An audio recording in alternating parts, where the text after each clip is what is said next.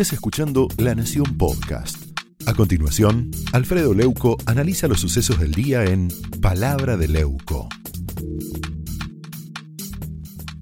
Alberto Fernández, como estamos conversando aquí, perdió el juicio. Perdió el juicio. Más allá de su desastrosa gestión en la economía y la pandemia, a su fracaso como gobernante le sumó una exhibición obscena de los peores disvalores que puede tener un ser humano. Estoy hablando de las mentiras dichas con cara de piedra, de la cobardía para empujar al abismo a su pareja y de, la degradación personal que fue acompañada por Aníbal Fernández y por los paraperiodistas Horacio Berbisky y Antonio Fernández Llorente. Todos, todos se hundieron en el pantano de la violencia de género, lapidaron y humillaron de diversas maneras tanto a Fabiola Yáñez como a la periodista eh, Guadalupe Vázquez. Digo, ante el silencio del colectivo feminista de artistas y militantes que a esta altura ha perdido todo tipo de credibilidad. ¿Sabe por qué? Por mirar la realidad solamente con un solo ojo. Alberto llegó a jurar por su hijo no hay antecedentes en la historia política de semejante planteo. Juró por su hijo. Dijo que no conocía al empresario taiwanés que se quedó hasta las 2.58 horas de la madrugada en Olivos y que en los días siguientes fue beneficiado con negocios con el gobierno. Fíjese. Te juro por mi hijo y uno no tengo idea cómo se llama. Lo conozco como el chino la pareja de Sofía. Esto es lo que sé. Juro por el hijo, ¿eh? Insisto, inédito. Alberto además sembró sospechas sobre un amigo muerto. Un amigo muerto dijo que no podía saber si Mario Meoni, como ministro de Transporte, recibió al novio de esta señora, amiga de Fabiola, que él conocía, lo acaba de decir, solamente como el chino. Y en esos días vinieron muchos ministros muchos. Ahora, yo no sé si Meoni lo, lo habrá quitado acá, en un momento que estaba acá Meoni trabajando conmigo. ponemos estos fragmentos, estos segmentos del archivo, para que vean que no se trata de inventos.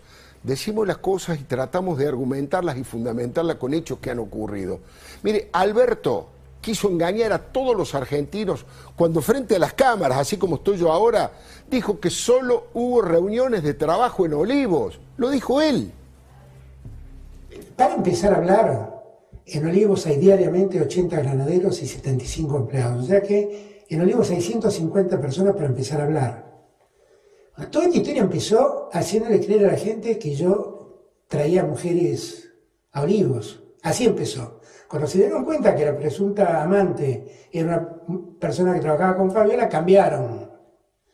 Y entonces el problema empezó a ser, no, bueno, las reuniones que habían en se dieron cuenta que no había tales reuniones. Que no había tales reuniones. La verdad es que en Olivos yo me cansé de ver gente. No había tales reuniones. Mire, Alberto le hizo decir a algunos periodistas que la primera foto era falsa utilizó el mecanismo del off the record para darle pescado podrido, como se dice en la jerga, a los cronistas que por lo menos fueron ingenuos.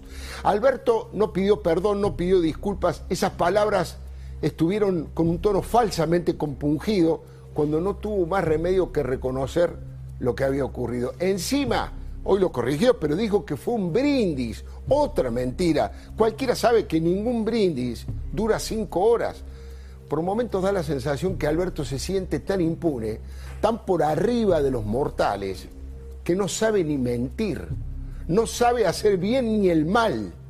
Mire, Alberto entregó a su compañera a la primera de cambio con el solo objetivo de salvar el pellejo. Esta acusación gravísima fue realizada por escrito, como le comentaba recién, por Sergio Berni, un soldado de Cristina. Fue porque el presidente dijo que su querida Fabiola había organizado su fiestita de cumpleaños. ¿eh? Eso lo podemos ver también en la carta de Bernie. Insisto, como le dije a Débora hace un rato, no fue una declaración de un movilero a las apuradas, fue un escrito ¿eh? donde alguien se sienta, piensa y redacta, es decir, que hace lo que piensa y además, insisto, un hombre de Cristina. Pero no fue el único que disparó fuego amigo. Víctor Humo Morales, el relator del relato, dijo que esta vez la oposición tenía razón. Y Eve de Bonafini, otra dirigente de talibán, de Cristina, dijo que le pareció repugnante lo que hizo el presidente. Dijo Eve, no es un error, se burló de nosotros, la gente está muy enojada. Lo dijo Bonafini. Que me parece repugnante lo que hizo el presidente, repugnante. Porque no puede ser que todos pasamos los cumpleaños solos, porque él no permitía y nos decía y nosotros hacíamos caso, solos y solas, hasta nuestros hijos y nuestras hijitas y nuestros nietitos, las que tienen nietos, sin sus abuelos, sin nadie, porque el presidente pedía que no hagamos fiestas. Y él se mandó una para la mujer, semejante grandulona, y no solamente la fiesta, sino que todo sin barbijo. Entonces, bueno, parece locura hacer lo que yo digo, pero no lo que yo hago. Qué, qué, frase, qué palabra repugnante para referirse al presidente que ella votó y que ella incitó a que la gente votara. Y Luis Delía, también furioso, se quejó porque no pudo velar a su madre. Mire, nadie va a poder decir que estos personajes son antikirchneristas.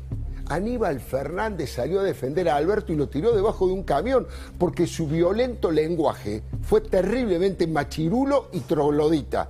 Frente a la opción de que Alberto se haya enterado del festejo en el momento de soplar las velitas, se preguntó qué tendría que haber hecho Alberto, cagarla a palos o pegarle dos piñas.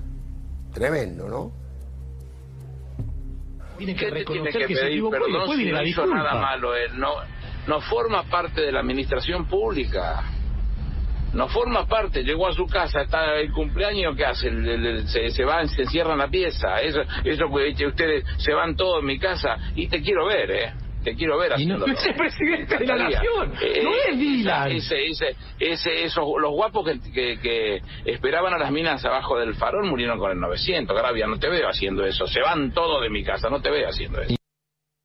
Aníbal es reincidente en este tipo de comentarios. ¿eh? Son comentarios perversos. Él ha sido feroz al calificar a Graciela Ocaña como bestia, alcornoque e inútil, y en su momento dijo, para criticar a María Eugenia Vidal, que confiaría a sus hijos a Barreda. Todos saben que Barreda asesinó a su esposa, a su suegra y a dos hijas. Mire, Horacio Berbisky y Antonio Fernández Llorente, que son empleados mediáticos del cristinismo extremo, pusieron su lupa examinadora en la mensajera y no en el mensaje, y encima se metieron en su vida privada. Lo que Guadalupe Vázquez de, este, de esta señal de la Nación Más denunció con valentía y capacidad periodística, confirmó la primera foto que exhibió Eduardo Feynman en la misma pantalla, aquí por la Nación Más. Ambas pruebas fueron la manera de demostrar el ocultamiento tramposo que Alberto, hizo en su momento. El ex jefe de inteligencia de Montoneros, actual espía informal de Cristina y vacunado VIP, abandonó su participación en el periodismo profesional con esto que hizo, con esta nota atada con alambres, sin fuentes e intentando desprestigiar a la periodista con la bajeza de botonear sus afectos privados. Por el mismo camino vigilante y al servicio de sus patrones K, Antonio Fernández Llorente apuntó contra la vida personal de Guadalupe. ¿Sabe qué? Apelaron al peor de los mecanismos de los autoritarismos. Quisieron ensuciar a la periodista para quitarle gravedad a su denuncia profesional. Está claro, está claro que Alberto Fernández perdió el juicio, la credibilidad y será la justicia la que le aplique la condena correspondiente por violar el decreto que él mismo había firmado amenazó a todos los argentinos con aplicarle todo el peso de la ley. ¿Se acuerda? Habló de los idiotas y prometió que la Argentina de los vivos que se zarpan y pasan sobre los bobos se terminó. Ahora, si lo entienden por las buenas, dijo, me encanta. Si no, me han dado el poder para que lo entiendan por las malas. Son terribles estas palabras. Y a los idiotas les digo, lo mismo que vengo diciendo desde hace mucho tiempo. La Argentina de los vivos que se zarpan y pasan por sobre los bobos, se terminó.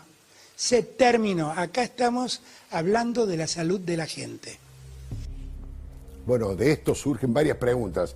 Después de que el periodista Gonzire, eh, en Twitter y Feynman y Guadalupe Vázquez lo hayan sacado la careta al presidente. Pregunto, ¿de qué lado está Alberto? ¿De los vivos o de los bobos? Alberto también debe decidir que si no entiende por las buenas lo que hizo, va a tener que entenderlo por las malas. Y como él mismo dijo, en democracia es dar explicaciones en los tribunales y bancarse el castigo. Basta de impunidad.